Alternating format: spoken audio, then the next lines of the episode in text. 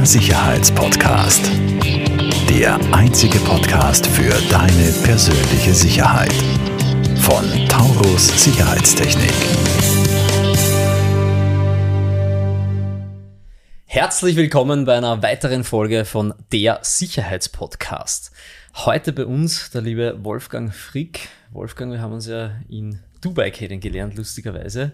Und ich würde dir jetzt gleich im Anschluss bitten, dass du dich ein bisschen selbst vorstellst, weil dein Werdegang und was du schon alles gemacht hast, ja extrem interessant ist. Ähm, und wir reden dann heute über das Thema sicheres Marketing, was macht einen Unternehmensauftritt sicher und dergleichen. Du bist ja auch Buchautor, hast da einige Bücher. Ich glaube, du schreibst am fünften Buch jetzt aktuell, ja. haben wir gesprochen, äh, dazu geschrieben. Und ja, bin mir sicher, hört zu, schaut zu, das wird eine ganz, ganz, ganz interessante Folge. Wolfgang, magst du dich kurz vorstellen?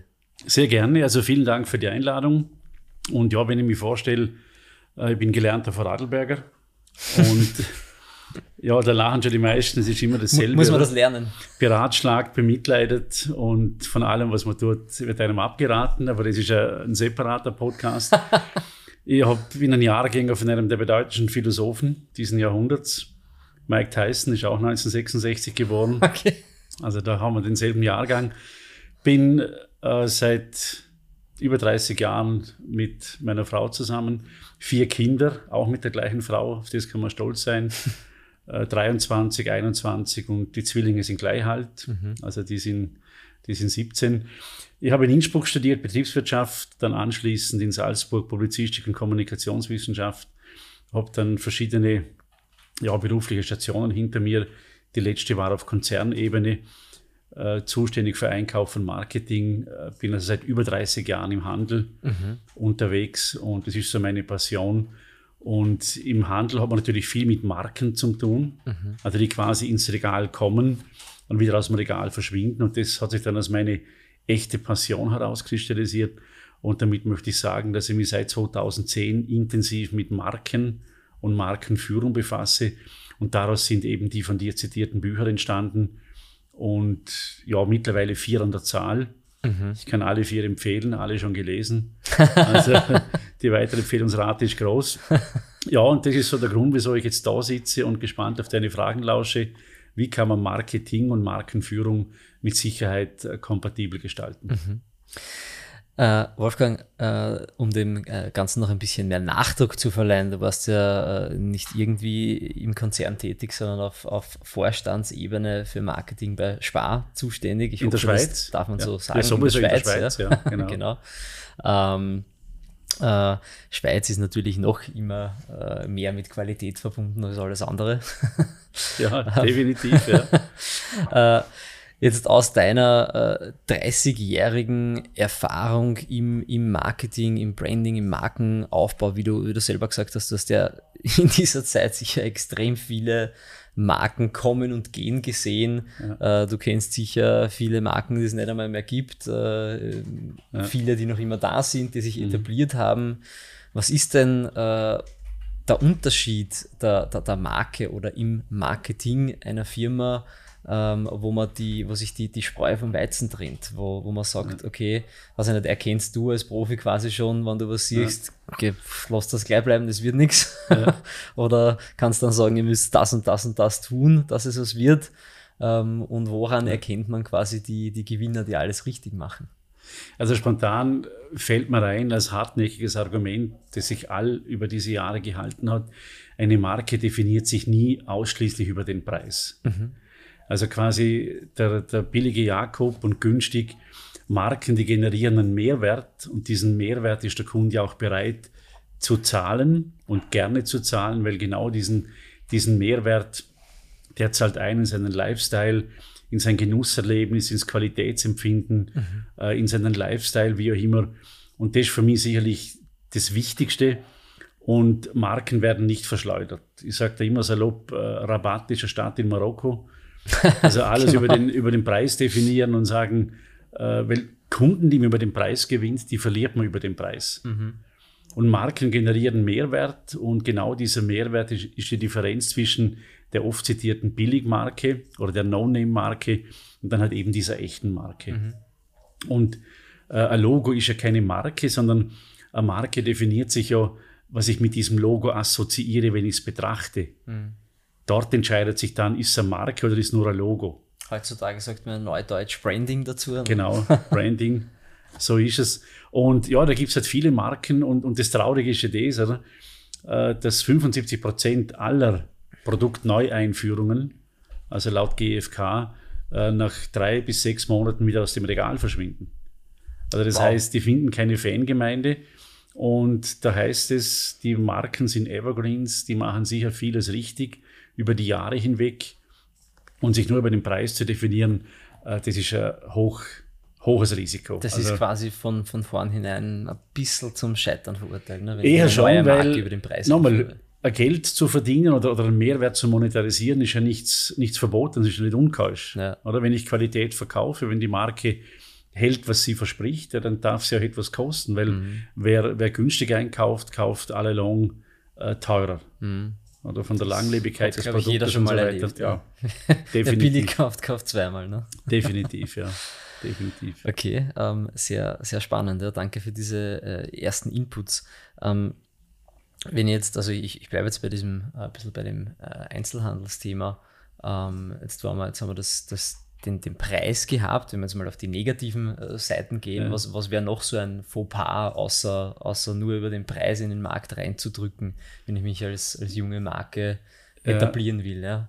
Meine, es ist ja oft auch schon gar nicht so einfach, dass ich überhaupt einmal gelistet Ja, werde, klar. weiß ich nicht, bei Sparrewe, sonst wo, ja. Ist nicht einfach, ja. Ähm, das ist ja schon einmal eine, eine Challenge. Das Ja. ist sicher auch mit, mit äh, einem großen Akquisitionsaufwand, Kostenaufwand, Listungsgebühren etc. oft ja. verbunden. Du ne? kennst dich gut aus. Hey. Alle Ein bisschen kenne ich mich aus, ja. Alle Achtung, ja. Und ähm, ja, dann, dann kann ich natürlich den Fehler begehen und sagen, okay, ich erobere mir den Markt durch den Preis. Das haben wir Ja. jetzt schon äh, festgelegt, dass das keine gute Idee ist. Was sind noch so, so Fauxpas, was es zu vermeiden gilt? Ja, hat er sich vielleicht oder mit, mit ziemlicher Sicherheit falsch positioniert bin. Also das heißt, die falsche Preispositionierung oder Im, die, Im Regal im Regal, also ja. links, rechts, oben, unten. Richtig, ja, also natürlich vom Preis her, dass ich da schon falsch liegt, dass ich sage, du, ich bin viel zu teuer oder ich bin einfach nur Me Too. Also ich mache dasselbe nur in einer anderen Farbe. Also ich habe keinen USP, diesen Unique Selling Proposition und vor allem dieses Unique heißt ja einzigartig. Und oft versucht man halt äh, irgendwas zu kopieren, was der andere scheinbar erfolgreich macht, zu kopieren, aber das ist das ist ganz schlecht. Also kopieren ist, ist das Blödste, was man tun kann, neben dem Preis. Dann natürlich auch, dass die Zeit vielleicht nicht reif ist für das Produkt, dass man vielleicht äh, zu, zu sehr der Zeit voraus wäre. Das, Stimmt, das sieht man ja auch, ja. also ich denke es ist ganz spontan an die veganen Produkte, die gibt es ja schon länger. Aber früher hat es einfach sich nicht durchgesetzt, aber jetzt hat man einen veganen Meter mit einer Selbstverständlichkeit oder einen Low-Sugar-Meter oder Low-Fat-Meter. Also ich rede da von Regalmetern. Das ist jetzt alles mit der Zeit dann gekommen, weil auch die Ja. Nachfrage kam. Wird immer oder? größer, klar. Und Ja. der, der Einzelhandel adaptiert sich nach der Nachfrage. ja. Also wenn ich denke, bei mir ums, um- ums Eck beim, äh, na nicht Merkur, sondern Billo Plus, wie er jetzt heißt, da gibt es schon ein, ich weiß es nicht, das ist glaube ich 10 Meter lang, äh, nur mit Milchprodukten, die äh, vegan sind. Ja. So Nein, es, ist, es ist schon unglaublich und, und das sind wir Also auch immer ein wichtiges Thema. halt, Ja. Handelsentwicklung ist Gesellschaftsentwicklung. Also der Handel verkauft ja nichts, was die Gesellschaft nicht will oder nicht sucht. Für das gibt es andere Kanäle. Oder? Und, und auch ein wesentlicher Punkt, den ich in 30 Jahren kennengelernt habe, ist der, dass oft äh, Agenturen wunderschöne Verpackungen gestalten für diese Marke, dem Kunden, also dem, dem Produzenten der Marke, in langwierigen Meetings erklären, äh, was die Verpackung aussagen soll, bis man es dann selber glaubt.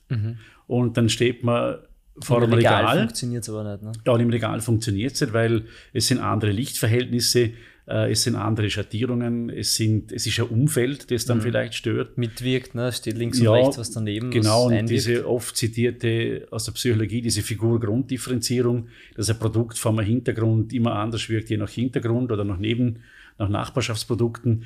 Und wenn man halt von diesen drei, vier Kardinalfehlern äh, zwei macht, dann ist man mit an Sicherheit grenzender Wahrscheinlichkeit äh, weg aus dem Regal und hat äh, ein natürliches Ablaufdatum. Oder?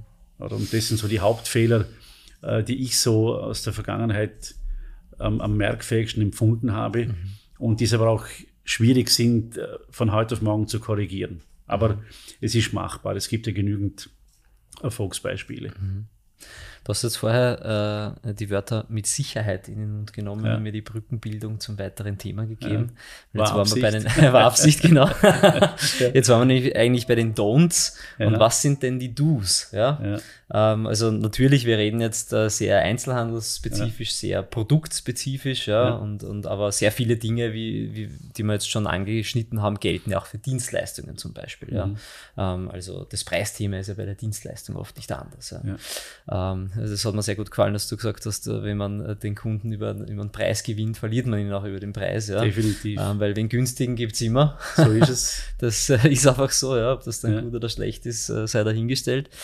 Ähm, was sind denn die Do's? Ja? Was, was sind die, denn die Dinge, die die Marken, die es schon, schon lange gibt oder die mhm. Unternehmen oder auch die Dienstleister was erkennst du da als Profi heraus, was die so sehr richtig machen oder, oder besser als andere? Also haben Marken. die nur den längeren Atem oder haben die nur mehr Geld, dass sie mehr in Marketing ja. äh, investieren können und mit der Geldkeule winken und halt so die Marktmacht erringen? Das ist vielleicht manchmal auch ein Thema. Nicht, oder? nicht ausschließlich, aber es ist natürlich schon auch ein Konditionsfaktor, sprich äh, Werbebudget, aber das alleine ist zu wenig. Mhm äh, Marken, die geben Sicherheit. Also mit einer Marke kaufe ich Sicherheit. Und warum kaufe ich Sicherheit? Weil wenn ich diese Marke kaufe, dann kaufe ich auch ein klares Versprechen. Mhm. Und die Marke verspricht entweder eine Langlebigkeit, ein besonderes Geschmackserlebnis, ein besonderes äh, Durstlöschungserlebnis, eine, eine Gaumenfreude. Also wenn wir jetzt bei den Lebensmitteln bleiben. Also eine Marke hat einen Qualitätsanspruch und der ist kontinuierlich. Kontinuierlich auf hohem mhm. Niveau. Mhm. Und das heißt, da bin ich mir sicher und darum sage, da gibt es keine Experimente. Und da weiß Marken, ich, was ich bekomme als Kunde. Genau. Früher hat es geheißen, da weiß man, was man hat. Mhm. Mit dem hat man dann gewaschen, äh, mit, dem, äh, mit diesem Waschmittel. Aber es ist genau der Punkt, dass man eben dieses Vertrauen, das wurde noch nie missbraucht mhm. von der Marke. Mhm. Also man vertraut auf die Sicherheit der Marke, auf das Qualitätsversprechen, man vertraut auf die Zutatenlisten. Mhm auf die wertbestimmenden Zutaten. Klar, das ist sicher was, was immer wichtiger wird, ja. gerade im Lebensmittelbereich. Ne? Was, ja, leider was Gottes. drin? Also die Zahl, die ich im Kopf habe, ich glaube, 95 Prozent aller Konsumenten lesen keine Zutatenliste. Und diese Zutaten sind ja in absteigender Reihenfolge deklariert. Also von dem, was am meisten drin ist, kommt als erstes. Mhm. Und von dem, was am wenigsten drin ist, äh, kommt es als letztes. Und ich war auch mal auf Seiten der Industrie tätig wenn man dann halt einen Nussgipfel kauft und beim einen, bei der, bei der Marke steht dann halt oben äh, Nüsse in Klammer 52 Prozent, Klammer zu und dann kommt halt der Rest. Und beim Billigprodukt steht dann halt oben äh, Wasser, Hefe, Mehl und dann in Klammer Nüsse, Klammer 15 Prozent. Dann weiß man, wo das Geschmackserlebnis herkommt und was noch viel wichtiger ist, wo die Preisdifferenz liegt. Mhm. Weil wertbestimmende Zutaten äh, die Kosten. Mhm. Und wenn halt diese Marke sehr gut orchestriert, dann ist der Kunde auch bereit, diesen Mehrwert zu bezahlen, weil er spürt es, er merkt es und er schätzt es auch. Und das mhm. eben über einen längeren Zeitraum. Mhm. Und das macht Marken so unsterblich, dass man sagen kann, ja, also die, äh, das, das ist es der Wert. Mhm. Also es hat einen Wert. Das hast zusammengefasst, eben die Wertigkeit, die, die, die Kundenbindung, das Kundenvertrauen, ne? äh, aufrecht zu erhalten und zuerst sicher mal zu gewinnen. Ja? Das ist natürlich immer die, die Challenge wahrscheinlich. Ja. Ähm, kommen wir vielleicht ein bisschen zu deinen, zu deinen vier Büchern. Mhm. Ähm, wann hast du dein erstes Gebu äh, Buch geschrieben äh, und äh, was sind denn die Titel äh, von deinen Büchern? Ja. ja, sehr gerne. Also ich bin ein klassischer Autor also Auto und R. Also ich habe drei dieser vier Bücher im Auto geschrieben. Also das heißt von der Fahrt von zu Hause zur Arbeit und Retour oder auf Geschäftsreisen mit dem Auto. Also du hast dann Tesla mit Autopilot und schreibst da immer fleißig. Na, hätte ich gern gehabt, aber ich habe es einfach, es ist wie, wie telefonieren. Ja. Oder? Und das sind, und ich weiß, es sind in Autos schon andere Dinge entstanden mit Hand und Fuß, aber da waren es jetzt wirklich Bücher. Du hast und, es diktiert quasi. Genau. Und es ist ja wie Selbstgespräche. und Selbstgespräche die sind ja nichts Schlechtes, solange man nichts Neues erfährt. Ja, da redet dann am wenigsten keiner rein. So ist es. Und, und da ist das erste Buch entstanden. Also das heißt äh, Patientmarke, mhm. weil ich mich damals, 2013, als erschienen ist, äh, schon damit befasst habe, was machen Marken falsch. Mhm. Darum diese Analogie zur Medizin, Patient-Marke und dann über die Kunstfehler im Marke, mhm. minus Ting. Mhm. Ich habe Marketing immer mit Minus geschrieben, also mit Bindestrich, weil ich sage, es geht nichts über die Marke. Mhm. Und Marke ist, die thront über allem. Und der Subtitel war dann, wie sie schmerzhafte Fehler vermeiden und ihre Marke fit bleibt. Und das war dann wirklich medizinisch angelehnt, aus dem Grund, weil ja oft Marketingleiter mhm. oder Marketingleider oder solche, wo leider im Marketing sind, es gibt da drei äh, Berufsgruppen in dieser Zunft, nicht gerne über Fehler reden. Mhm. Und über Kunstfehler wird auch nicht gerne geredet in der mhm. Medizin oder falsches Bein amputiert, Manteln raus, der Blindarm, mhm. das kennen wir alles. Und ich habe da quasi einen Blick hinter die Kulissen gemacht, aber nicht aus Schadenfreude, sondern einfach um zu erklären, äh, was den Fehler, den ich schon mal gemacht habe, mhm. Muss man kein zweites Mal machen. Was kann man daraus also, lernen? Ne? Das genau, ist ja also das Wichtige. Slice of Life. Und auf das Buch bin ich wirklich stolz, weil äh, dritte Auflage bereits, äh, mhm. über 7000 Mal verkauft, auf wow. Englisch erschienen als E-Book, cool. auch als Hörbuch und von managementbuch.de mit dem Siegel Empfehlung ausgezeichnet. Und mhm. das ist für mich heute noch ein Nachschlagewerk. für mich heute noch ein Nachschlagewerk, wo ich sagen kann, ja, äh, ist wirklich so eine, eine, eine Verdichtung äh, dieser zehn Thesen, was macht der Marke aus über die Positionierung, die Relevanz, die richtige Zielgruppe, Kommunikation und so weiter, äh, Kontinuität, äh, Selbstähnlichkeit und so weiter. Und auf das bin ich schon ein bisschen stolz, weil das hat sich jetzt wirklich auf dem Markt behauptet.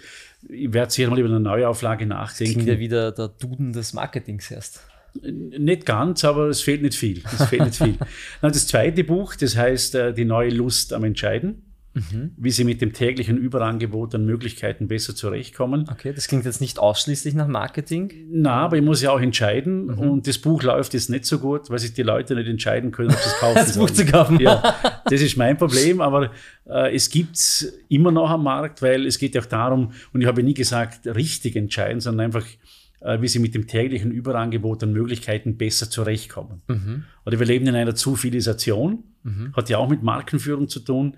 Also wir haben mit Sicherheit viel zu viele Produkte. Mhm. Der Überfluss hat den Mangel abgelöst. Also von dem her ist eine Anlehnung an, auch an die Markenführung. Ich muss auch entscheiden, kill your darlings, also bestimmte Produkte eliminieren, äh, relaunchen etc. Mhm. Ja, und das dritte Buch, äh, 2019 erschienen, das heißt Online ist schlagbar. Mhm. Der richtige, das richtige Konzept und ihr Laden läuft. Das ist im Frankfurter Allgemeine Buchverlag erschienen mhm. und ging nach sechs Wochen in die zweite Auflage. Wow. Weil das ist ich, anständig. Ja, weil ich bin natürlich ein, ein, von Berufswegen schon ein Anhänger vom stationären Handel. Ich meine, online hat seine Berechtigung, aber wenn, dann muss es auch mit gleichen Spielregeln vonstatten gehen. Mhm. Also gleiche Besteuerung, gleiche Kollektivverträge, äh, gleiche äh, Zollformalitäten etc. Also da kann man nicht einen, einen Kanal künstlich äh, hochhalten mhm. und die Gewinne irgendwo anders ausschütten lassen. Mhm. Das, das ist nicht fair. Und, mhm. und ja, und dann kam leider Gottes der Lockdown. Und dann hat jeder gesagt, hat der Frick Tinte gesoffen, oder? Mhm. Online ist schlagbar, aber das würden wir jetzt ohne Online tun. Nochmal, aber alle, die online dann gemacht haben, weil sie mussten, ja. haben kein Geld verdient. Also online als einzelner Kanal. Es ist halt nicht so, dass jemand darauf ja. wartet, dass du den 28.000. Online-Shop machst. So ne? ist es. Und außer man beginnt mit A oder es beginnt mit Z, dann, aber das ja. sind natürlich äh, ein paar. Das, das von, haben wir dann wieder bei der Geldkeule, ne? So ist es, ja. Ja, und dann haben wir gedacht, äh, jetzt muss ich nochmal etwas umformulieren und quasi eine Best-of-Edition machen. Und dann kam das vierte Buch heraus, geht vor, vor zwei Jahren, na, letztes Jahr im Herbst, mhm. äh, 2000. 21, ja, genau. Und das heißt Markenführung im Umbruch. Mhm. Also da widme ich, ne? genau, da widme ich genau diesen Themen. Darum ist ein Taschenbuch, weil ich nicht mehr Auto fahre, so viel wie früher. äh, da kann ich nicht diktieren. Na, das ist einfach ein, ein, ein Kompaktwissen, ein, eben ein Taschenbuch, speziell für das Personal auf der Fläche. Mhm dass die mal so an, also analog einmal, sale, ja. ja, mal Schwindelzettel nachschauen können, äh, was waren es das, die fünf Punkte und so weiter. Und eben Markenführung im Umbruch, Nutzen schaffen am Point of Sale. Mhm. Und dann kam der nächste Lockdown. Mhm.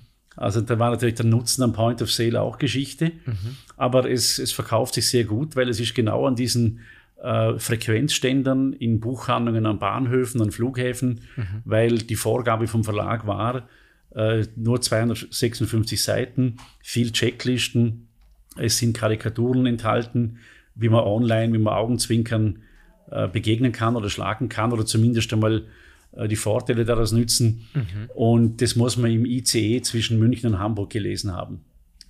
Und das geht sich aus. Okay, das geht sich aus. das geht sich aus, ja. Das geht sich aus. Okay. Ja, und das sind so die vier Bücher und das, das fünfte liegt im Kreissaal. Da darf ich nicht viel dazu sagen. Okay, gibt es noch keinen Teaser? Nein, nicht Es wirklich. geht um Marketing. Es geht um Marketing, ja, aber es geht auch um, um, um, um mehr Menschlichkeit im, in der Führungsriege, in der Führungsetage, mhm. also um Employer Branding. Mhm. Also ich wehre mich da gegen diese Aussage immer, wenn es heißt, der, der, der Mensch steht im Mittelpunkt. Oder das haben die Kannibalen auch schon gesagt. Also wenn ich es ernst meine, da muss ich auch was tun dafür. Und wie kann ich diesen Markenbotschafter, weil schlussendlich, wenn ich die Mitarbeiter nicht habe, die die Marke leben, die die Marke mhm. zelebrieren, dann geht es auch meiner Marke schlecht. Und, mhm. und da werfe ich ein ganz spezielles Kapitel auf, auf diesen Umstand, wie man heute quasi mit Markenbotschaftern umgeht, wie man Markenpersönlichkeit kombinieren kann mit der eigenen Persönlichkeit, mit der Führungspersönlichkeit, weil mhm. äh, das hängt alles so eng zusammen und glaube, das sind dann auch die, die erfolgreichen von den weniger erfolgreichen unterscheidet.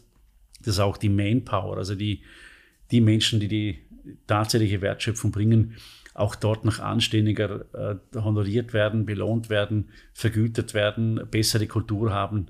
Und da möchte ich mal auf den Grund gehen. Mhm. Aus meiner cool. persönlichen Erfahrung. Wow, ich freue mich schon aufs fünfte Buch auch. Zuerst lese ich mal die anderen vier. Bitte, ja, bitte. Wolfgang, vielen herzlichen Dank. Eine abschließende Frage. Wir sind schon relativ weit fortgeschritten mit der Zeit. Ich habe da gesagt, wir haben sicher viel zum Plaudern. Ähm, abschließende Frage. Was ist so die eine Sache, die du einem, ich sage jetzt nochmal, jemanden, der eine neue Firma gründet und eine Marke aufbauen möchte, raten würdest? Auf was soll man sich konzentrieren?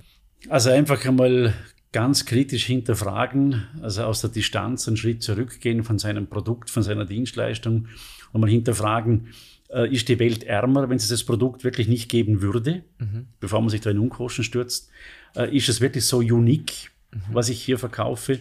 Man merkt es selber, wenn man selber von einer Idee besessen ist, das kann helfen, aber man sollte den Markt nicht, nicht überschätzen. Mhm. Und dann diskutieren, diskutieren mit Kollegen, mit, mit engen Kollegen, äh, ehrliche Meinungen einholen, mhm testen lassen, das Produkt. Mhm. Also bevor man dann wirklich einen Haufen Geld in die Hand nimmt.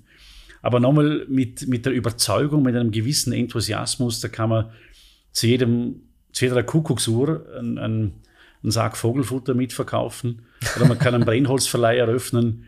Also wenn man selber beseelt ist, ist sicherlich 80 Prozent vom Erfolg. Ja. Oder mal weit über 50. Dass man das Feuer hat und brennt. Genau, aber trotzdem, Sache, ja. die Antwort gibt man der Markt. darf sich dem Markt nicht verwehren. Ja. Ich sage genau. immer ganz gern, sehr rasch in den Sales kommen und sehr rasch einmal versuchen zu verkaufen und genau. abzutesten, interessiert Absolut. wirklich wen. Eben, weil die Antwort gibt der Markt. Und wenn die Antwort negativ ist, dann ist entweder der Markt nicht vorhanden mhm. oder das Produkt nicht gut mhm. genug. Und je schneller man diese Erkenntnis hat, und äh, die, die allerwichtigste Parole ist wirklich äh, einmal mehr aufstehen wie hinfallen. Mhm. Weil aufgeben tut man einen Brief, aber nie eine eigene Idee. Kann man bei der Post arbeiten dann? Ne? Genau, nie eine eigene Idee, von der man beseelt ist. Ja, das heißt, aufstehen, Krone richten, weitermachen. So ist es. In diesem genau. Sinne, vielen herzlichen Dank, Wolfgang. Ich danke Wir werden dir. auf jeden Fall deine Informationen, äh, deine Website, äh, deine Bücher etc. in den Show Notes zur Podcast-Folge verlinken auf Spotify, auf den anderen Plattformen und auch auf dem YouTube-Video. Vielen herzlichen Dank fürs Zuhören und bis bald. Falls dir diese Folge gefallen hat, bewerte uns sehr gerne und teile den Podcast mit deinem Umfeld. Alle weiteren Informationen zu Taurus Sicherheitstechnik findest du in den Show Notes.